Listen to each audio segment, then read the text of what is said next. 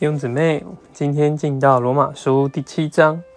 第七章呢，一开始用了一个两个丈夫的比喻，比喻我们以前是受律法的捆绑，然后就像女人有了丈夫，那这个律法呢，就是丈夫，丈夫还死的时候就受律法的约束，但是这个丈夫若死了，就脱离了，所以我们若这个归于别的男人，就没有问题。就不是这个淫妇，所以我们的就像是向着律法，我们已经死了，所以我们现在可以向着基督活。那在五节呢，我们看见我们在肉体中借着律法活动的罪，就在我们的肢体里发动，所以会结果子给死。诶，既然一到六章讲到我们有定罪，然后神也拆了耶稣基督解决了我们的问题。那怎么在这里又有这个罪呢？所以其实七章开始就讲到我们内里主观对我们自己的一个定罪。那这个的定罪呢是什么样的感觉？就是九节这里提到的，借命来到，罪又活了，我就死了。就是说，这意思就像是在没有律法以前呢，原本我们看到可能有钱人有钱。我们不知道这个感觉叫做嫉妒，或者说一个贪婪。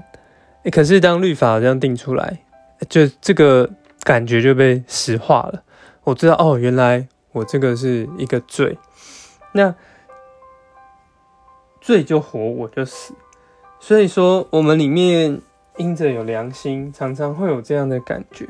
在十五节跟十八节都表示说，我所行出来的。并不是我们愿意的，我所恨恶的，我倒去做。十八节也说，住在我里面，就是我肉体之中，并没有善，因为立志为善由得我，只是行出来由不得我。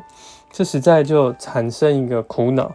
所以我们在二十三到二十五节就看到肢体中有个律，跟我心思的律在交战。所以保罗他说他是个苦恼的人，我们也是苦恼的人。谁能够救我们脱离这熟死的身体呢？那我们看见罗马书就停在这个第七章，就停在这里。那这个苦恼的结果，到下一章才会有一个这个解答。对啊，这个七章的罪其实就来自于我们自己的定罪。越想要改变自己，其实我们就越在这个定罪之下。若是我们越来越觉得哦，我们怎么会是这样有罪？可能你甚至会得到这个精神病。所以不需要，没办法靠着我们的力量来胜过。好像这个这个去年最畅销的这个人的电影，就是《孤味》。《孤味》里面的这个大女儿是个舞者嘛，但她也常做很多伤害自己的事情。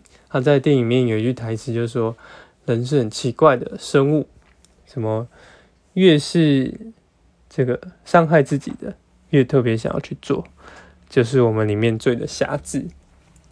抽烟会伤身，就是想要抽；喝酒会伤身，就是想要喝；玩游戏、熬夜，就是会伤身，还是想要做。这实在就是人的光景。我们就是这样苦恼的人。哎们，那我们就用这个。”十八节，立志为善由得我，只是行出来由不得我。我们可以有一个祷告：哦，主耶稣，主啊，来在这里，我们看见我们里面这个肉体中的罪。立志为善由得我，但是行出来由不得我。主啊，那我们不要在这里继续立志，不要在心思里来服侍这个罪的律。主啊，你是要将自己交给你。使我们能够活在这个生命之灵的律里，叫我们得着释放，不再受罪的捆绑。Amen。